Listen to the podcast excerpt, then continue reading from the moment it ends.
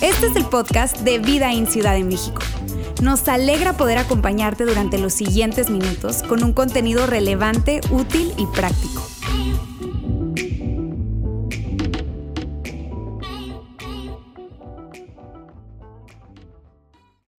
Que están acá, qué bueno que están con nosotros. Como decía Gaby, no nos cansamos de dar el espacio para decirte bienvenido. Bienvenido si es tu segunda vez, tercera vez o si es tu primera vez. Nos faltó ponerte una alfombra roja porque nos encanta recibirles cuando vienen por primera vez. Espero que lo estés disfrutando, que le estés pasando súper bien. Y ahora es el tiempo de compartir un mensaje. Voy a compartir un mensaje. Mi nombre es Ulises. Si no me, me conoces, no he tenido la oportunidad de conocerte. Y por ahí, si ya te diste cuenta, mi acento, eh, eh, soy venezolano. ¿Había duda de eso? ¿Alguien había apuntado hacia otro lugar? Este, sí, soy venezolano, tengo 10 años viviendo acá, por lo tanto hay una mezcla de expresiones y de acentos que según yo eh, enmascaran un poco, ¿verdad? Mi acento venezolano. Si no, te vas a sentir como viendo una novela venezolana Ojalá que te gusten porque así más o menos es la cosa medio romántica, medio alegre en algún momento, sufrida en otro momento, pero espero que la pases súper bien. Yo voy a tratar de, disfrutarlo y de divertirme mientras que comparto este mensaje. Mira, nosotros estamos llevando una serie, serie de mensajes que tiene tres partes. Hoy es la última parte de la serie, ¿quién? Ahí está, ¿quién necesita la Navidad? Hemos estado hablando acerca de esto dos semanas antes y hoy es el cierre. Si tú llegaste ahorita es como llegar al final de la película, pero no te preocupes, vas a poder disfrutarla y creo que tienes que quedar como antojado para ver las dos partes anteriores. Por lo tanto, te voy a estar recomendando que llegues a nuestro eh, canal de podcast y ahí puedas ubicar los dos mensajes anteriores. ¿okay? Hoy terminamos esta serie y en el primer domingo hablamos acerca de algo, hablamos acerca de cuándo realmente comenzó la Navidad, cuándo realmente comenzó la Navidad, estuvo muy padre y respondimos, respondimos la pregunta, a, esta pregunta, ¿quién necesita la Navidad? Y la respondimos de la siguiente manera. Todos. ¿Alguien se acuerda que respondimos en la, en la primera parte? A ver, a ver. El mundo entero necesita la Navidad. Esa fue la respuesta a, la primera pregunta, a esta pregunta en el primer mensaje. En el segundo mensaje que Yair compartió acá, él estuvo hablando acerca de esta pregunta y la respuesta a esta pregunta fue, Dios también necesitaba la Navidad. Es un mensaje que tienen que escuchar. No, no puedo yo resumirlo así en pocas palabras, pero fue increíble entender que Dios también necesitaba la Navidad. Dios quería encontrarse y conectarse nuevamente con la humanidad y por eso envió a su Hijo Jesús a la tierra. Así que te recomiendo muchísimo esto. Hoy vamos a, responder nuevamente esta pregunta. Más adelante vas a saber de qué se trata. Por los momentos vamos a hablar de cómo sucedió, cómo sucedió el nacimiento de Jesús. Y lo vamos a ver desde el ángulo de uno de los cuatro biógrafos de Jesús. Hay cuatro libros, cuatro personas que estuvieron escribiendo, recopilando la vida, eh, la niñez, la vida, la muerte y la resurrección de Jesús. Y uno de ellos es Mateo. Hay un, eh, en este libro vamos a estar hablando y vamos a estar leyendo cómo sucedió eso antes de la llegada de Jesús a la tierra. Muy probablemente eh, tú has visto esta película eh, o esta, esta, esta historia en una película de Hollywood o has visto esta historia en Netflix o hay muchas maneras de que seguro te has enterado algo o mucho acerca de esta historia. Pero trataré de hacer un gran esfuerzo para que podamos ver ángulos diferentes alrededor de cómo sucedió la vida de Jesús. Y mira, antes de entrar en el detalle de, cómo ah, Mateo empieza a narrar la vida de Jesús, yo quiero decirte lo siguiente. Mateo hace algo, un preludio importante, a la vez un poco aburrido si no te gusta la historia, porque tú comienzas a leer Mateo y empieza como la genealogía y empieza a hablar de la descendencia y de los linajes eh, no sé si ustedes, pero a mí eso me, aburre mucho. Y entonces él empieza a traer, a hilar cada detalle. Pero por otro lado, el mejor ángulo al por qué hace eso, por qué hizo eso, es porque él tenía un mensaje. Y él decía, hey, yo soy judío, yo sé acerca de linajes, yo sé acerca de descendencias, y yo te tengo que decir y asegurar a través de esta cronología, ¿verdad? de la historia, que Jesús es el Mesías. Y esa era la intención. Por eso él, comienza haciendo todo este preludio y todo este énfasis en los linajes y la descendencia de donde viene Jesús. Y él quería decir, hey, Jesús es el Mesías. Yo sé de lo que le estoy hablando, Jesús es el Mesías. De hecho, vamos a comenzar leyendo Mateo 1.18, que dice, este es el relato de cómo nació Jesús, el Mesías. Y yo quiero que juntos veamos un par, un par de cosas. Primero, eh, frente a esta declaración, quiero que nos enfoquemos en la palabra Mesías. Mesías es una palabra hebrea y que su equivalente en griego es Cristo, que finalmente su traducción es rey. Su traducción es libertador. Su traducción es, esa persona que estaban, ese guerrero que estaban esperando para libertar a los judíos. Así que tiene mucho impacto lo que Mateo comienza diciendo. Además, por otro lado, eh, el nombre Jesús, el nombre Jesús es una traducción que viene del nombre hebreo Yeshua. ¿Ok? Del nombre hebreo Yeshua, que representaba esa figura de Salvador, de guerrero. Así que definitivamente los judíos estaban esperando estarás de acuerdo conmigo, estaban esperando a un rey guerrero salvador que los iba a, sacar de esa, de esa esclavitud que ellos habían estado teniendo durante muchos, muchos años. Así que, habiendo dado eh, esta aclaración acerca del impacto de las primeras palabras de Mateo, quiero que sigamos leyendo cómo Mateo narra la vida de Jesús. Y dice, este es el relato de cómo nació Jesús el Mesías. Su madre María estaba comprometida para casarse con José. Pero antes de que la boda se realizara, mientras todavía era virgen, quedó embarazada mediante el poder del Espíritu Santo.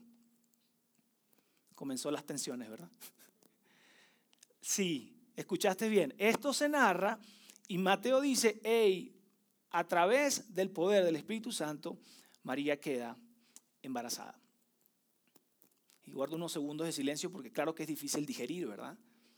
Ahora, yo quiero que tú y yo nos pongamos en el calzado de María, tú y yo nos pongamos en esa época y podamos vivir un poquito de drama alrededor de esto. Imagínate la tensión de esto. Para que tengamos una idea, las mujeres en esa época se casaban alrededor de los 14 años. Entonces, si, José estaba por casarse con María y ahora resulta que está embarazada, la, la situación era trágica. Primeramente para María, también un poco para él, porque un poco de vergüenza, un poco de, de, dónde quedará mi dignidad, ¿no? Y una cantidad de cosas. Había momentos sumamente tensos.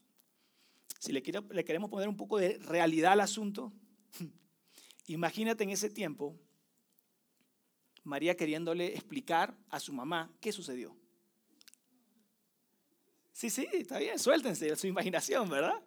¿Cómo lo dirían un chico en este tiempo? ¿Cómo lo dirían en aquel, tiempo? Se parece mucho. Es como te explico, ¿no? Cuéntame una de vaquero, por ahí están diciendo, ¿no?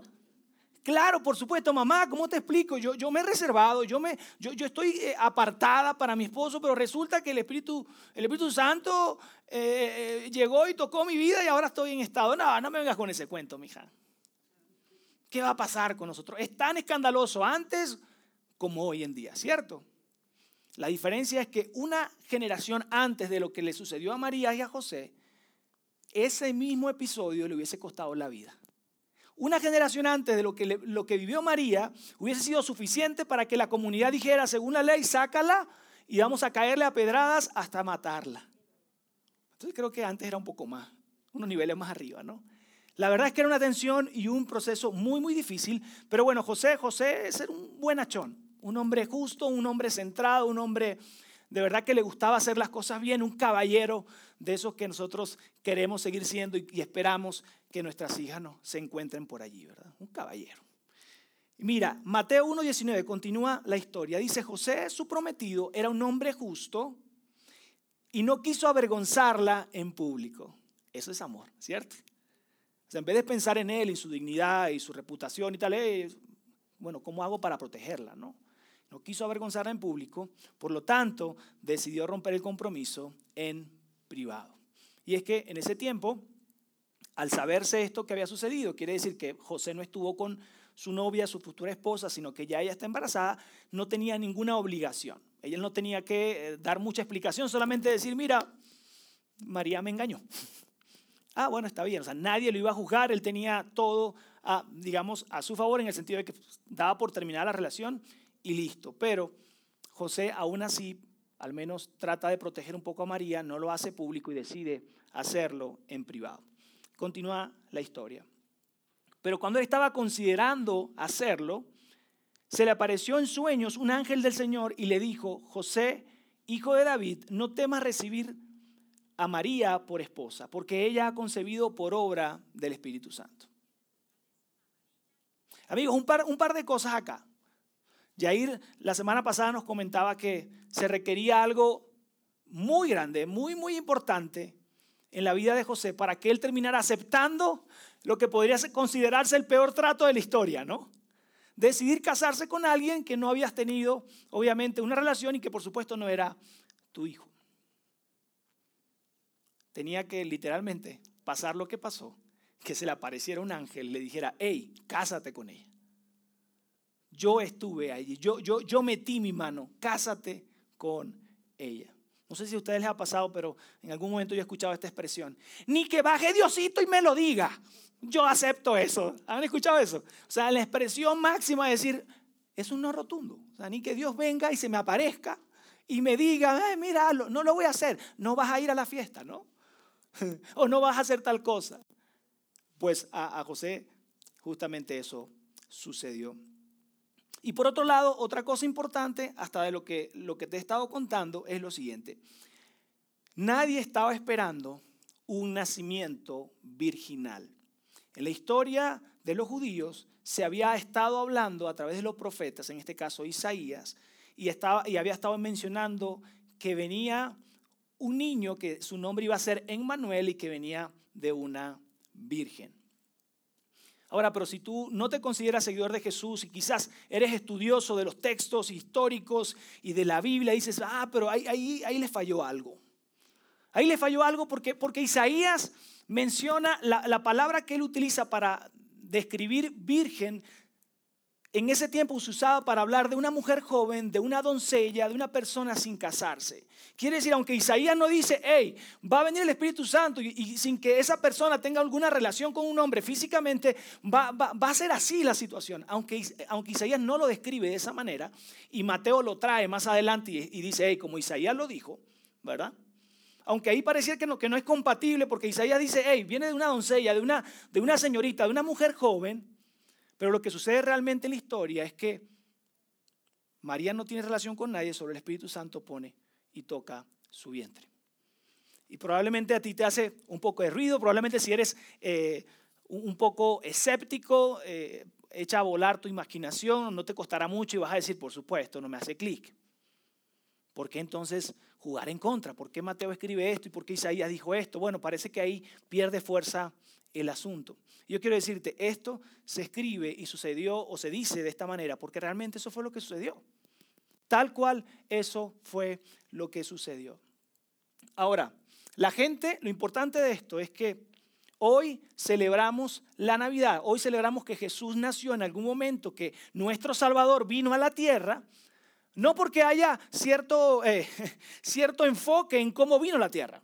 No es porque si fue el Espíritu Santo que tocó su vientre o porque si tenía que haber sido como Isaías dijo. La verdad, tú y yo celebramos la Navidad y el mundo entero, la mayoría de los países y la mayor cantidad de personas celebra que Jesús nació porque la evidencia irrefutable es que Jesús murió y que Él resucitó. La evidencia irrefutable no es que, ah, ¿cómo vino la tierra? La evidencia irrefutable es que Jesús nació, murió y al tercer día resucitó tal como se predijo. Así que probablemente en ese entonces, y no hay ningún texto por ahí que narre en los evangelios o algunos libros que digan, y cuando Jesús moría en la cruz, alguien dijo, tocaya, es no vino de un nacimiento virginal. O sea, no, nadie se acordaba ni cómo nació. O sea, no era el centro del asunto, no, era, no lo veían morir y decían, ah, este no fue el que nació de una virgen que el Espíritu Santo tocó el vientre. No, no, no, se veían eso. Realmente, y ustedes lo, hemos dicho una y otra vez, el, el nacimiento del movimiento que hoy en día celebramos en iglesias como esta es que Jesús resucitó y esa es la evidencia irrefutable de Jesús nuestro Salvador. Quiero que continuamos, continuemos leyendo la historia. Mateo 1:21, el ángel le dice esto a José, y tendrá un hijo y lo llamarás Jesús. Lo llamarás Jesús. Imagínate Yo imagino a José cuando escucha al ángel decirle y se llamará Jesús. ¿Qué? No lo puedo creer. Jesús el Salvador, e, e, el Mesías esperado. Entonces a mí me va a tocar el rol de, criar a este niño. ¡Wow! No lo puedo creer. Dos mil años de espera desde que, desde que esa promesa al padre Abraham se le dio, ahora se va a cumplir. No lo puedo creer. Y yo voy a tener la dicha de que ese niño crezca a mi, a mi lado. No lo puedo creer. El rey, el guerrero, el libertador me imagino el ángel diciendo, ya terminaste, puedo seguir hablando, ok. Y él continúa y le dice, porque él salvará a su pueblo. Ay, por supuesto, ángel, yo sabía que eso es lo que venía, eso es lo que hemos esperado, va a salvar a su pueblo, yo lo creo.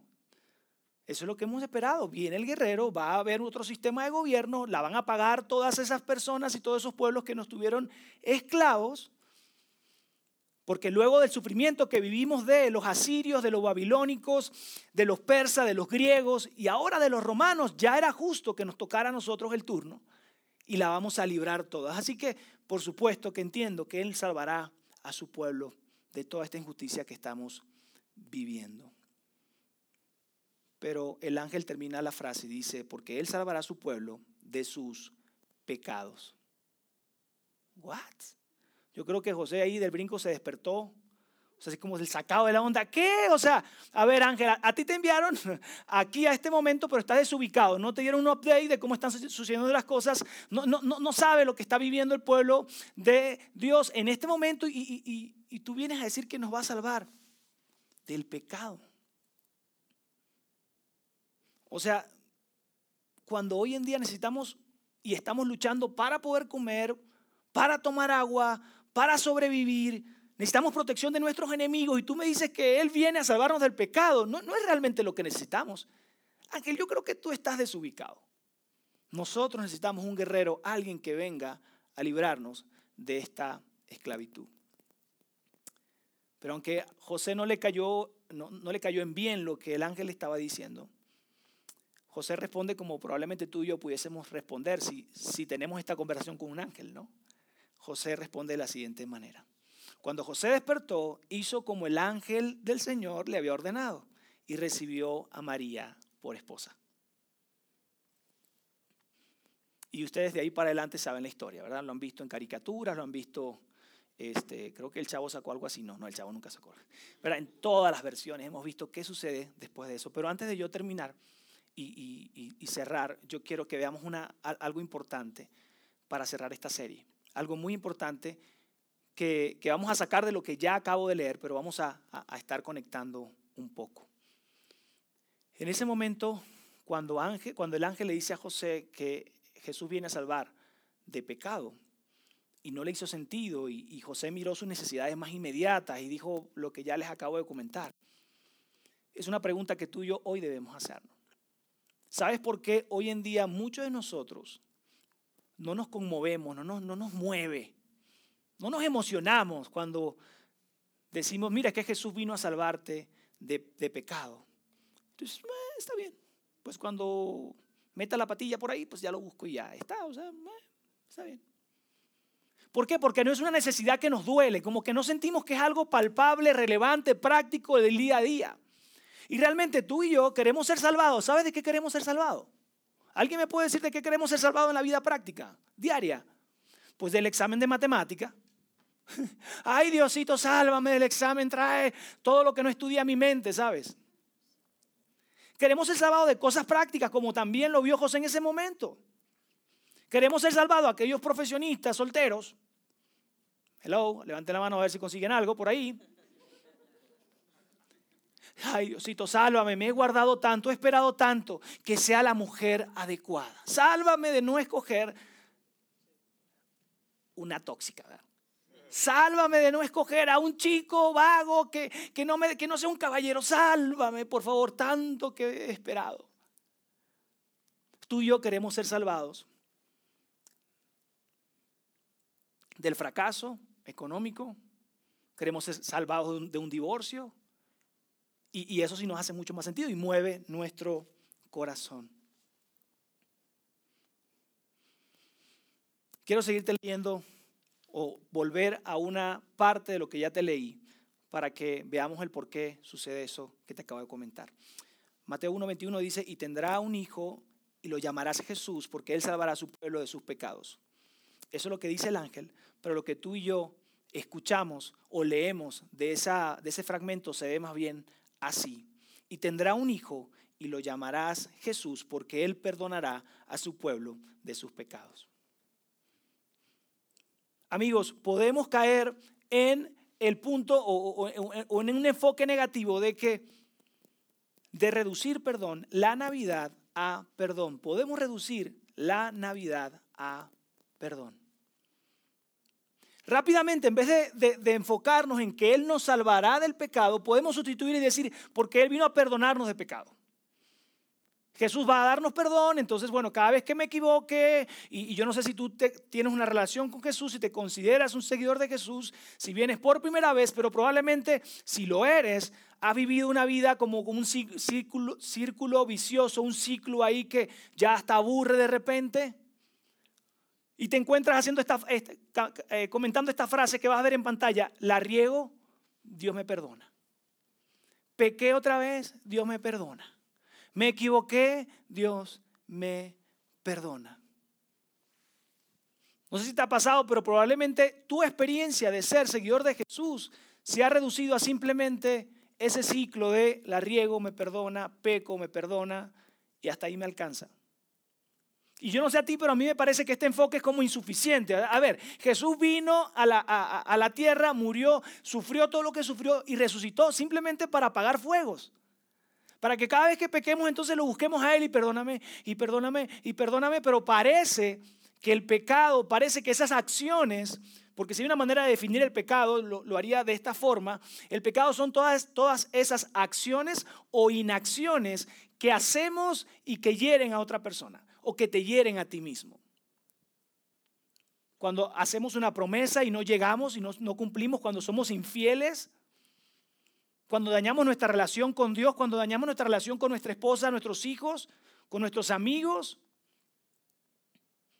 o incluso cuando tomamos decisiones y nos dañamos a nosotros mismos. Eso es, pecado. Y probablemente tú dices, Ulises, que yo, yo, le voy a ser sincero, yo cuando estaba un poco más, más joven, hace, uh, no se crean, hace, hace poquito, pues sí me sentía así, como fatigado, como cansado, porque era como que, oye, otra vez, Señor, perdóname, ay, te lo prometo que ya no lo vuelvo a hacer, y, y, a los 10 minutos otra vez, ay, ayúdame. Y era como muy cansado, como que la voluntad se quiebra, ya no puedes más, la verdad. Yo vengo a decirte que Jesús murió en la cruz y resucitó para mucho más que darnos perdón.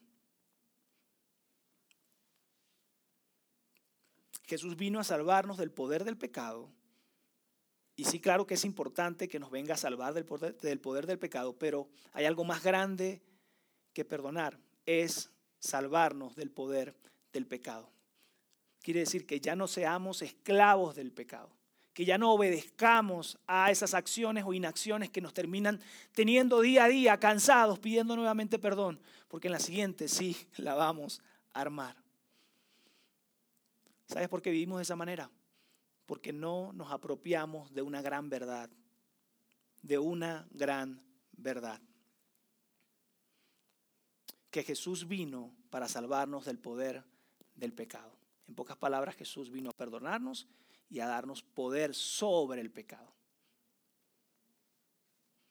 No sé si tú conoces o has escuchado un episodio, una de las historias que más me encanta en los evangelios, y es que, que hay una historia donde una prostituta es hallada en el acto, literal. O sea, había gente por ahí, pillines, esperando que estuviera y a jalarla de ahí, la sacaron. Probablemente algunos estudiosos dicen que, que, vino medio vestida, porque obviamente fue, fue sacada del acto y la llevan a la plaza, donde juzgaban a todos. Y traen a Jesús para tentarlo, para ver qué iba a hacer, porque la ley decía lo que les comenté antes, pues hay que, hay que apedrearla hasta matarla, porque fue encontrada en pecado. Y Jesús está ahí, no sé si ustedes han escuchado esa historia, Jesús está ahí alrededor como uno más entre ellos. Los fariseos y la gente religiosa era una prueba para Jesús para finalmente llevarlo pronto a la cruz, para finalmente acabar con él, con su reputación. Y Jesús viendo que todos tenían una piedra en la mano, Jesús dice, eh, eh, eh. Ante el siguiente paso, por favor, quiero hacerle unas preguntas, una sola pregunta. Quien esté libre de pecado, que tire la primera piedra. Y yo me imagino, pues no, compadre, no, pues no la armo, tirar la piedra. Pues no, comadre, ahí, nos vemos, tiró la piedra. Y empezó uno a uno a retirarse, así dice la historia, y se fueron y lo dejaron solo. Jesús se acerca a la prostituta que está en el, en el piso, que fue salvada literal ahí su vida, se acerca a ella y se pone a nivel de ella, a nivel de su humanidad, a nivel de lo que ella estaba viviendo. Y hay una palabra clave y le dice, vete y no peques más. Vete y no peques más. Y sobre esta frase quiero eh, enfocarme. Yo te diría esta pregunta, ¿acaso se puede? ¿Se puede que, que, Dios te diga a ti o me diga a mí, hey, Ulises, no peques más? ¿Acaso se puede no pecar más? ¿Acaso se puede vivir una vida sin pecar? ¿Estamos, ¿Estamos claros en eso? Pero Jesús lo que le estaba diciendo es, hey, yo tengo otro tipo de vida para ti. Yo tengo un gran futuro para ti. No tienes que vivir esclava del pecado. Vete y no peques más. En una oportunidad Jesús estaba hablando a los fariseos y les dijo lo siguiente. Yo he venido para que tengan vida y la tengan en abundancia. Yo he venido para que tengan vida y la tengan en abundancia. No sé si tú lees esto y te das cuenta que Jesús vino a, a darnos mucho más que el perdón de pecados. Vino a darte vida y vida en abundancia. Una vida libre de pecado.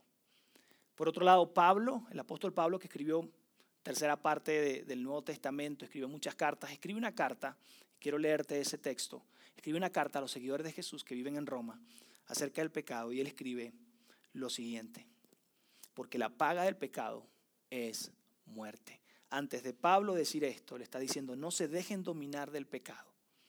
No se dejen, no, no sean esclavos del pecado. Que el pecado no decida su vida, su presente y su futuro. Y termina diciendo el por qué. Porque la paga del pecado es muerte. Si tú no te consideras un seguidor de Jesús, tú estarás de acuerdo conmigo que el pecado, según la definición que yo te di, el pecado mata matrimonios. El pecado mató probablemente una relación importante en tu vida. El pecado visto desde la, de la falta de autocontrol mató tus finanzas. Probablemente el pecado visto desde la falta de, más, más, que de autocontrol, desde el, desde el ángulo de um, vicios, mató tu vida. Tú estarás de acuerdo conmigo que donde hay pecado, hay muerte. Y cuando, aun cuando Jesús traiga perdón sobre el pecado, la muerte sigue ahí. Quiere decir, viéndolo de otro ángulo, las consecuencias continúan. Jesús te perdona, pero tú tienes que cargar tus consecuencias y seguir con eso. Más adelante, en este mismo libro, en el capítulo 6, Romanos, en Romanos, Pablo dice algo así como, presentemos nuestros cuerpos como instrumento de justicia. O sea, que le entreguemos cada parte de nuestro cuerpo y cada parte de nuestra vida a Jesús. Y de esa manera podemos vivir la vida abundante y plena que Él tiene para ti. No sé si tú te has encontrado como yo en algún momento, hace un par de años, eh, me encontré haciendo una oración y, ese, y ese ritmo que les acabo de mencionar, cansado, ¿eh? Cansado, eh, Jesús, la volví a embarrar, Dios, perdóname, no sé qué, ta. y mi esposa y yo estábamos cansados si había una emoción que reinaba o que estaba en nuestra relación y en nuestra vida, era como que fastidio, qué frustración. ¿A poco esto nos va a detener? ¿A poco esto no, no nos va a dejar crecer? No puede ser.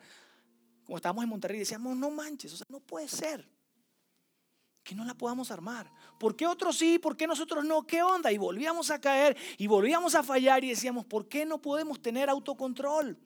En las decisiones que tienen que ver con nuestras finanzas. Porque hoy en día, casi a 10 años de casado, no tenemos un peso ahorrado. ¿Por qué?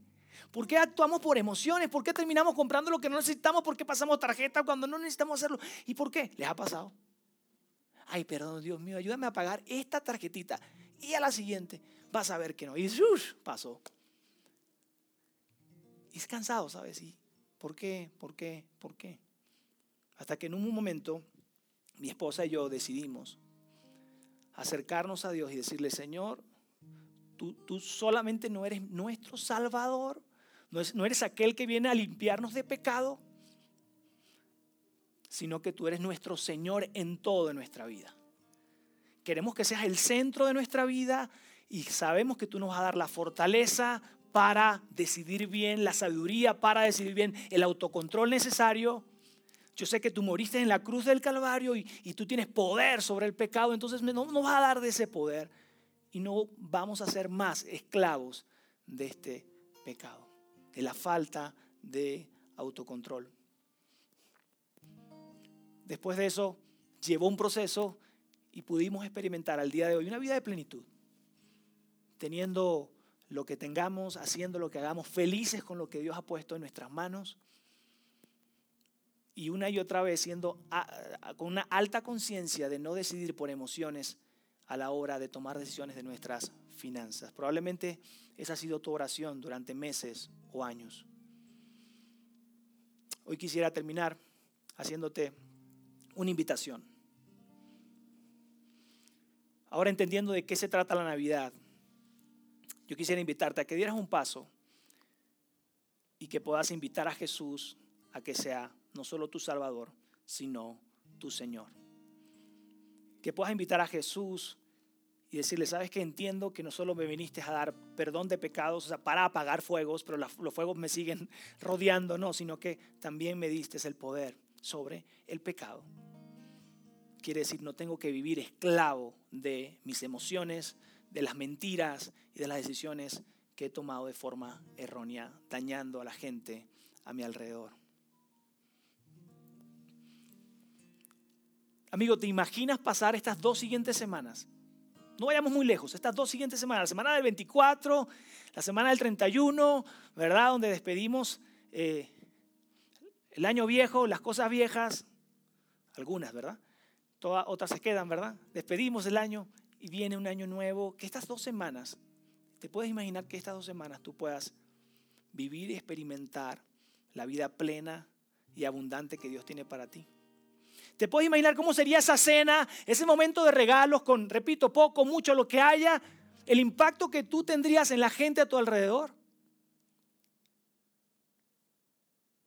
Por eso hoy te hago la invitación a que podamos hacer una oración juntos y decirle, Señor, entiendo que la Navidad y tu nacimiento vino no solo a darnos perdón de pecados, sino a darnos el poder sobre el pecado vino a darnos la capacidad de no vivir esclavos del pecado, la mentira, el odio y las cosas que puedan estar rodeando e impactando tu vida. Jesús tiene mucho más, mucho más de ese círculo vicioso y ese ciclo dañino que puedas o que, o que has podido estar viviendo. Él tiene una vida abundante y plena para ti. Acompáñame a hacer esta oración. Dios, te damos, te damos gracias. Gracias porque enviaste a tu Hijo Jesús a morir en la cruz por nuestros pecados y como una muestra de un gran amor hacia nuestra vida. Gracias porque hoy entendemos el impacto y la grandeza de la Navidad.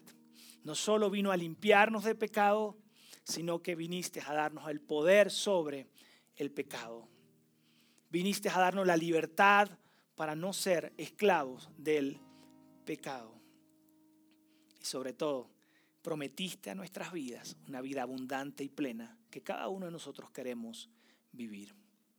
Ayúdanos a que estas dos semanas la gente pueda ver esa diferencia, nosotros podamos vivir de esa manera y podamos romper ese ciclo cansón y podamos vivir en libertad. En el nombre de Jesús. Amén.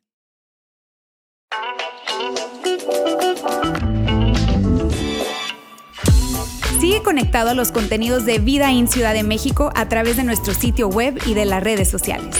Muy pronto estaremos de vuelta con un nuevo episodio.